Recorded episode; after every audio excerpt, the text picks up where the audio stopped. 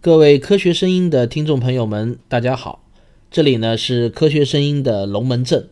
这几天呢，我们又陆陆续续的收到了一些听众的投稿，我们又采纳了几个比较精彩的投稿。我们希望持不同观点的听众朋友们踊跃给我们投稿，观点激烈不要紧，只要用语文明，我们都会采纳。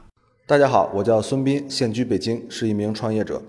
在反中医这件事上，我支持田花花同学的观点，我反对反中医的人。这里说的反中医是指无脑反对中医，只要是中医说的一定是错的，甚至让中医滚出地球。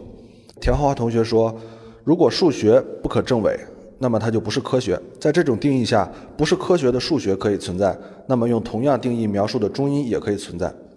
这个逻辑描述下来是没有问题的。上一期吴老师说到，数学是人自身设定规则的游戏。和田同学说到的中医理论是一个可以自洽的理论，这两个观点比较相近，我们都可以得出一个可以自洽的理论，哪怕是不可证伪，也是可以存在的。但这还没完，可以存在并不代表可以用于指导我们在现实世界的行为。咱们还拿数学举例，比如我拿着这么一个定律：三个相同的数字之和等于单个数字乘以三。我不知道这个定律是怎么推导出来的，但我还是可以在日常生活中使用它，不担心出错。为什么呢？因为我知道。一旦有人找到这么一种情况，三个相同数字之和不等于单个数字乘以三了，那么整个数学界都会重视起这个事情上，验证它。一旦得到验证，那么这个定律，包括这个定律推导出来的整个理论，就自我宣布失效。与此同时呢，作为使用这个定律的人有三种选择：一是抛弃这个定律，老老实实的把三个数字相加；二是等待一个精英提出更好的理论；三呢是搞清楚原来理论的使用边界到底在哪里。那第一种选择我们不多说了。第二种呢，正是上一次田花花同学说的观点，等待精英提出更好的办法。这一点呢，我也同意，但是效率会低一些，因为我们不知道什么时候会出现精英。第三种选择呢，即理论的起作用的边界到底在哪里？数学中我们都知道，三角形内角之和等于一百八十度，这个理论被使用了很久，也没有出问题。那我们就假定它是正确，并使用它，直到俄罗斯数学家罗巴切夫斯基提出一种理论。在某种特殊情况下，三角形内角之和不等于一百八十度。我们听了他的理论，哦，才知道这不是在非平面上的情况吗？这时候我们不是直接废除原来欧式几何的全部定律，而是划清一道边界。在平面里，我们还是可以用内角和等于一百八十度；而在球面上，我们就需要知道内角和小于一百八十度。一个理论现在不对，一百年之后有没有可能对呢？有可能，但现在不对，我们就不使用它。等它什么时候对了，或者在一个特殊的领域对了，我们就在那个领域使用它。同样的例子很多，比如虽然相对论证明了牛顿的引力理论是错误的，或者说是不完备的，但我们现在发射火箭还是使用牛顿的理论。为什么？因为我们划清了一道界限，在速度多快、质量多大的时候。牛顿的理论误差有多大？是不是在我们可以接受的范围？可以接受，我们就使用它，因为它比相对论来的简单。我们同样知道，在用 GPS 卫星导航的时候，如果不使用相对论，那么导航的误差就会大到我们无法忍受。那我们再来看中医的理论，拿阴阳调和来说，我们说男女需要在一起，夫妻需要做爱，白天要工作，晚上要休息。用阴阳调和这个理论来指导就很好，简单够用。用现代科学来指导可能更精确，但我们不需要那么精确。我们需要知道夫妻要做爱，白天要工作，晚上要休息，用这个阴阳调和的理论就够了。那么在这个领域呢，我们就可以暂时的沿用它，直到出现了反例。那么到了复杂一些的现实问题，比如说乳腺癌，比如说脑炎，这个我们就没法用阴阳五行来指导治疗了。或者说，我们会发现阴阳五行对这些病症的描述都不完备，它里面压根儿就没有乳腺和脑嘛。理论指导现实世界的作用界限到底怎么划分？目前世界上公认最好的办法是大样本随机双盲实验，就是大量做实验，排除干扰因素，对比用一个理论和不用这个理论有什么区别，从而达到证实。实验的结果你不信也没关系，你可以重复这个实验，你没有条件也没关系。世界上有任何人重复这个实验没得到相同的结果，那么科学界都会废除这个结果。我不同意废止中医的观点。就像如果有人提出废止神学也是不对的，每个理论都有它影响现实世界的边界。中医也许在按摩或者缓解疲劳方面很有用，或者像田花花同学说的，对研究东方哲学思想也很有用。同样的，神学在引导人们心灵安定方面也很有用，但神学造不出电脑和手机，中医也治不好脑炎。神学拒绝我们怀疑它，那我们也没有必要废除它。心里不踏实的时候，去找牧师聊聊天，祈祷一下，去庙里拜拜佛，挺好。只需要在造手机、造电脑的时候不用神学理论就得了。同样，如果中医理论也拒绝怀疑和验证，那我们应有的态度就是不管它，在相应领域的实际应用中不使用它。这也是目前主流科学界对传统医学和伪科学的态度。我不是和你争，我就不搭理你，不把你纳入自己的理论体系来。而作为非精英的普通人，我没有精力去研究中医和西医哪个更正确。我的方式就是相信那些用可验证的实验划清这个清晰界限的人。说白了，就是相信那些技术比我牛，但看待世界的方式和我一样的人。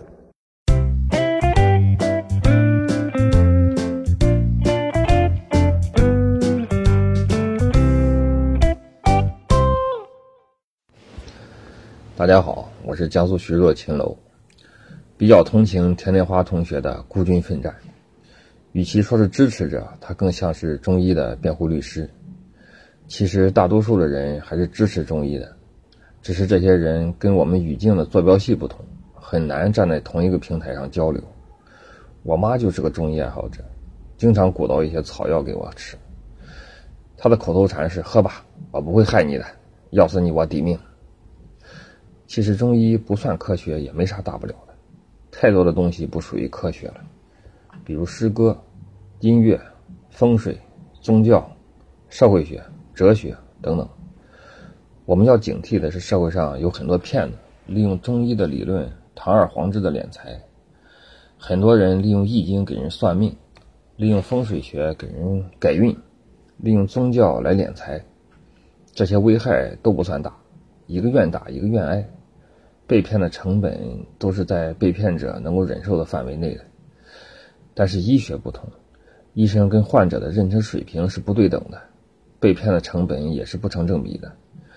中医被人冠名以中医科学，还有什么生命科学，而且有政府的背书，从而产生了很多依附于此的骗子，利用保健品、假药断章取义一些中医的典籍，借此大行其道。我想这些是我们需要格外警惕的。正规途径的中药，我国对其管理也比较松散，长时间服用的副作用尚不明确。马兜铃就是个例子，还有耐药性的问题，一些病菌会与时俱进，所以以前的特效药不代表以后也会长期有效。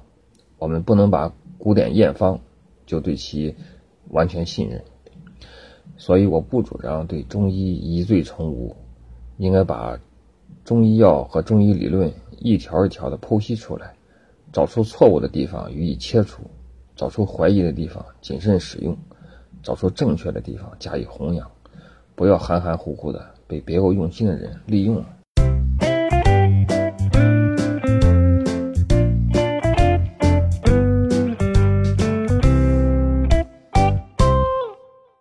各位科学声音的听众朋友们，大家好，我是北京的张楠。听了上期节目中很多听众朋友们的回复，那么我也进行我的第二轮发言。今天啊，咱们先纠正田花花同学的一个错误：我们反对中医，绝不是反对中国文化。中医作为中国文化的一部分，是应该传承下去。但是注意，仅在文化领域应该做传承，而不应在医学领域。好了，现在我结合我自己的专业来谈一谈科学。医学与证据的关系，首先给大家普及一个概念，叫做举证责任，也就是你为了证明某一事项，需要提交证据的责任及不提交证据的法律后果。我们举个例子来说，比如说甲主张乙管他借了一万块钱，那么你需要拿出来乙的一张借条。我们说一般的情况啊，一般会有一张借条，是乙亲笔书写的一张借条。那么我们就认为这个事实是可以确认的。那么拿出这张借条就是甲的举证责任。如果他拿不出来相应的证据，法院就可以认为这一万块钱的事情不存在。那有人会问了，那为什么不让乙去举证呢？你去证明一下，你没有向甲借这一万块钱，不就得了吗？这里边就出现了两个新的概念，一个叫做积极事实，一个叫做消极事实。甲主张的乙向他借了一万元是一个积极事实，而乙主张的我没有向他借一万元钱是一个消极事实。消极事实一般是不需要举证的，只有主张积极事实的人才负有举证责任。这里注意，如果说乙主张。这一万块钱我已经还了，那么就已经还钱的主张就是一个新的积极事实。这个新的积极事实就要由乙来举证。我们转过头来看中医，那么你既然主张中医是一种有效的治疗方式，或者某个中药对某个疾病是有效的，你有没有拿出证据来证明你主张的这项积极事实呢？这个积极事实的举证责任实际上是在中医一方的，而不是在反对中医一方的。但是请注意，这里的举证一定要达到一个标准，这个标准就是拿出大规模随机双盲实验的实验结果。这时候啊，有一些支持的中医的人又会说了啊，你不能用西医的标准来要求中医。我特别反对这样的说法啊！标准这个东西是一定要有的，就像我们在法庭上举证，需要达到一定的证明标准。什么意思？比如说，甲主张乙欠他一万块钱，那在这种情况下，你拿一个借条，这就相当于你达到了证明标准。但是，如果你主张乙欠你一千万块钱，这你拿出一张乙书写的借条，可不能算数。你一定要有其他的证据加以辅助，比如说你们两个之间有什么样的法律关系，银行转账的记录，如果是买卖的话，你是怎么发的货？如果是提供某项服务的话，合同是怎么履行的？啊，一定要有这些证据，才能达到这个证明标准。对于医学来说也一样，如果没有标准的话，那世界就乱套了。比如说。我现在发明了一种疗法，叫机器人疗法啊。比如说，现在我们主张有一个造物主啊，他把所有的人其实都是一种机器人啊，但是你们是看不见的啊，只有我们这些人能看见啊，我们这些医生能看见。然后呢，说摁一个按钮，你的病就会好，你来吧啊，你有什么病你来，你跟我说完了之后，叭，我在你身上点一下，我说你病好了，你自己说没好那不行啊，对吧？你不能用你的标准来要求我这个医学呀。那要这样的话，那骗术啊、巫术啊，什么都出来了。你中医为什么就不能拿到世界上目前通行的金标准去要求自己呢？反而是现代医学通过一些研究证明了中医药确实存在有害的大量风险。最典型的就是马兜铃酸事件啊，这个肾毒性，我想大家既然听这个节目都是听说过的。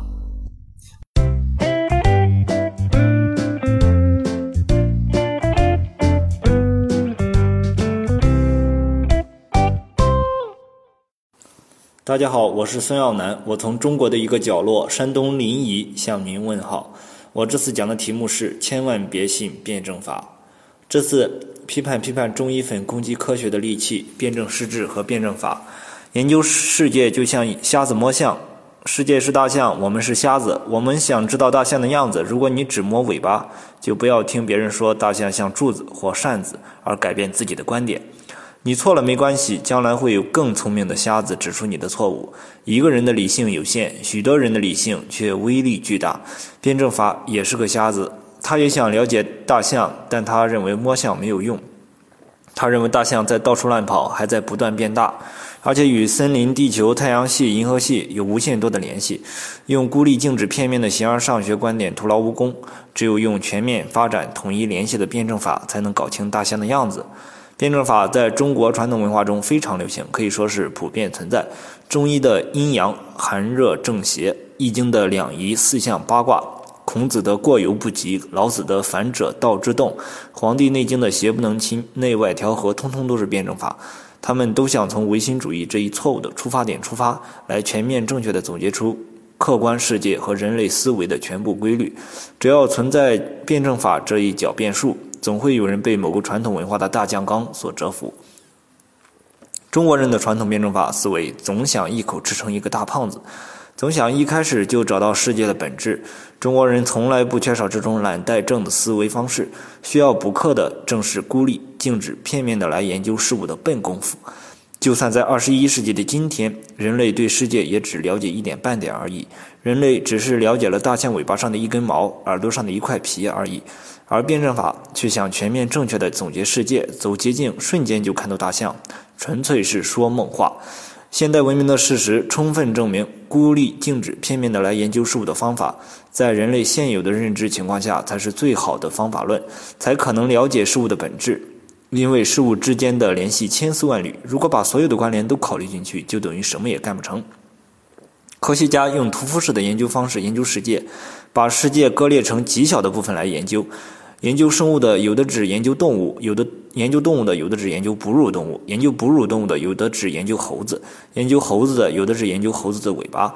他们不管一只猴子过去怎样，将来怎样，只管拿来一刀一刀宰掉，看看它肚子里都是什么东西。他们花巨资建实验室，在太空隔绝空气引力，做大样本随机双盲对照实验，来看研究对象到底是什么样。他们用科学实验这把锐利的小刀子，日拱一卒地锯断一棵棵信了几千年的神秘复杂的苍天大树。他们不择手段地割裂研究对象和其他事物的联系。他们用的是与统一发展全面的辩证法彻底相反的孤立、静止、片面的形而上学的方法。两种方法针锋相对，然而屠夫式的形而上学方法却是我们一切科学知识的基础和来源。没有这些人用这种方法，也就没有任何科学。中医粉们的辩证法把现代科学斥责为不入流的形而上学、机械论，使科学在一些地方停滞不前。西方国家自从打碎了基督教的枷锁，辩证法就成了科学发展道路上最大的障碍。而对于辩证法的进攻，科学是怎样反击的呢？科学默不作声，它只是不断的发展，生产出更多的粮食、钢铁、机器和人类一切的物质需要。当这一切成为不可逆转的潮流的时候，辩证法才忽然发现，虽然他在骂科学，丢人的却是他自己。辩证法让人用统一发展全面的眼光看问题，像所有的谎言一样。这话听起来很显真理，它的威力不仅在于能够轻而易举地驳斥任何观点，而且能轻易为任何观点找到理论根据。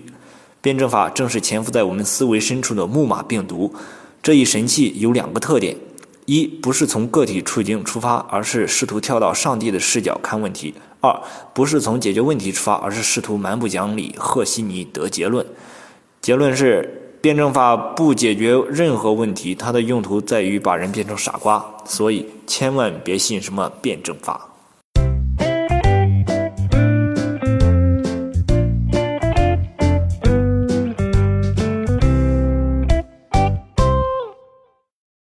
听到这里呢，我估计大家关于这个中医的话题啊，已经实在是听够了。所以呢，下面我就给大家放一段与中医无关的投稿。我是科学声音的忠实听众，也是喜马拉雅 FM 上的野生主播，网名叫陈腐粉碎机。我在这里参加讨论一个之前卓老板提到过的话题，就是自动驾驶。首先，这绝不是科幻，大家可以了解一下各大汽车厂商的研发动态。特斯拉从今年十月份开始，所有的新车都装了五级，也就是完全的无人驾驶系统，在现实中模拟驾驶，但是暂时不接管驾驶，而是把模拟的数据收集起来。他们打算经过一年的测试，据说到一七年底会。开是在一定条件下接管驾驶，人家都是拿这个当真事儿干的。如果还有人说这个是科幻，那就有点闭塞了。我认为它不是一个单点突破的科技，而是一个将要彻底改变我们城市的一种划时代的技术。特别如果您是城市规划和交通系统有关的人士，我觉得您真得注意一下我说的这些，不然啊，您可能搞不清楚交通领域的公共投资应该投向哪里。我们中国每年花上万亿用来建设城市道路、地铁和高速公路，这些投向是正确的吗？人开车跟车的时候，我的经验是，前方的车呢，如果没踩刹车，只是松了油门，而后车发现它慢下来的时候，两车之间的距离已经在迅速拉近了。人对前车运动趋势的反应是比较慢的，所以一般我们高速公路上跟车的安全距离呢，至少是五十米。所以高速公路流量的最大值是每小时每车道两千两百辆车，真正的车辆占据的面积只是道路面积的百分之五，并没有充分的利用道路资源。但是电脑开车，如果用信号定位或者用雷达测距，他们都是瞬时就知道对方的速度变化。所以电脑开车理论上是不需要任何跟车距离的。你可以把前后两辆车考虑成列车的两个车厢。根据哥伦比亚大学的一个报告，全自动驾驶的高速公路运行效率可以提高百分之二百七十三。自动驾驶不会违章，交通流路径也可以优化。真的普及的那天，基本可以消除一切的交通阻塞，而且也不需要再修路了。电脑不会走神儿，不会犯困，有云端推送的交通流信息和信号，也有传感器在实时探测周围的路况。麦肯锡的报告说，自动驾驶普及会减少美国百分之九十的汽车交通事故，每年少死几万人，省一千九百亿美元的车损和医疗费用。我们预期自动驾驶系统不是一辆车，而是一个系统，完全自制，其中所有的车辆都根据一个整体的信号系统来完成驾驶，也就是说，排除人对系统的干预。对这个系统，英文常用的词是 autonomous，而不是 automated，强调的是系统的自制性。纯司机的工作。可能会消失，大家也不需要开车，只需要乖乖的系好安全带坐着，干什么都可以。特别是青少年、老人、残疾人，还有其他不会开车或者没法开车的人，他们出门更方便了。共享的无人驾驶车辆比现在的网约车更便宜，为什么？首先省掉了驾驶员的工资，其次车辆不需要下班，可以全天运营，第三系统的效率更高，能耗更低。我认为成熟期的成本会比现在的网约车便宜一半。你就更不需要自己养车了，城市里也不需要那么多的停车空间，城市可以变得更小、更紧凑。反过来，因为行车效率高了，想住郊区也没问题。总之是选择更多了。如果您特别喜欢开车，我认为系统也会允许您开现在的车上街，就和现在北京的街上也允许拉西瓜的马车上路一样。只不过您的驾驶行为的可预测性比较差，自动的车呢就需要防备着您一点，见到您呢要慢一点。稍微绕一绕，我认为大概就是这么个性质。但是走路和骑自行车不会被淘汰，不是因为它们人性化，而是因为无人驾驶成本再低也低不过走路和骑自行车，所以这两者是很难被取代的。会有什么后果呢？所有时速两百公里以下的交通工具都可能会被淘汰，因为自动驾驶车辆会是这个速度段上效率最高的交通工具，但是地铁的成本下降空间却很小。这就意味着地铁可能被淘汰，新一代交通工具完全取代旧的基础设施，使旧的基础设施投资完全打水漂。这种情况历史上出现过吗？美国19世纪曾经一度大修运河，这其中最成功的是伊利运河和芝加哥运河。但是这两个案例之外，美国还修过很多运河，比如亚历山大运河、迈阿密伊利运河，这些也是投资人花了几千万美金的。他们啊刚修好，不幸铁路修通了，这些运河现在都成了遗迹。所以啊，公共投资是花在地铁上、高速公路上，还是花在开发自动驾驶系统上，这是一个很大的问题。无论政府还是企业，谁能比别人先走一步，谁能先搞一个试验区，咱们拭目以待吧。好，最后声明一点：所有听众的发言均代表个人立场，不代表科学声音的官方立场。那么，如果你们也想参与我们的讨论，可以把你们的观点录制成 MP3，发送到科学声音的官方邮箱，是科学声音的拼音 at 幺六三点 com。我再说一遍啊，是科学声音 at 幺六三点 com。我们会选择精彩的发言，在下期节目中播放出来，让我们的听众也能听到您的声音。呃，但是我要特别提醒大家注意，有两点非常重要。第一，您在发言之前，请先表明您的身份。第二，发言的时间不要超过五分钟。如果达不到上述两点的要求呢，请恕我们不能采纳。好，最后欢迎大家踊跃投稿，我们期待您的精彩观点。我们下期节目再见。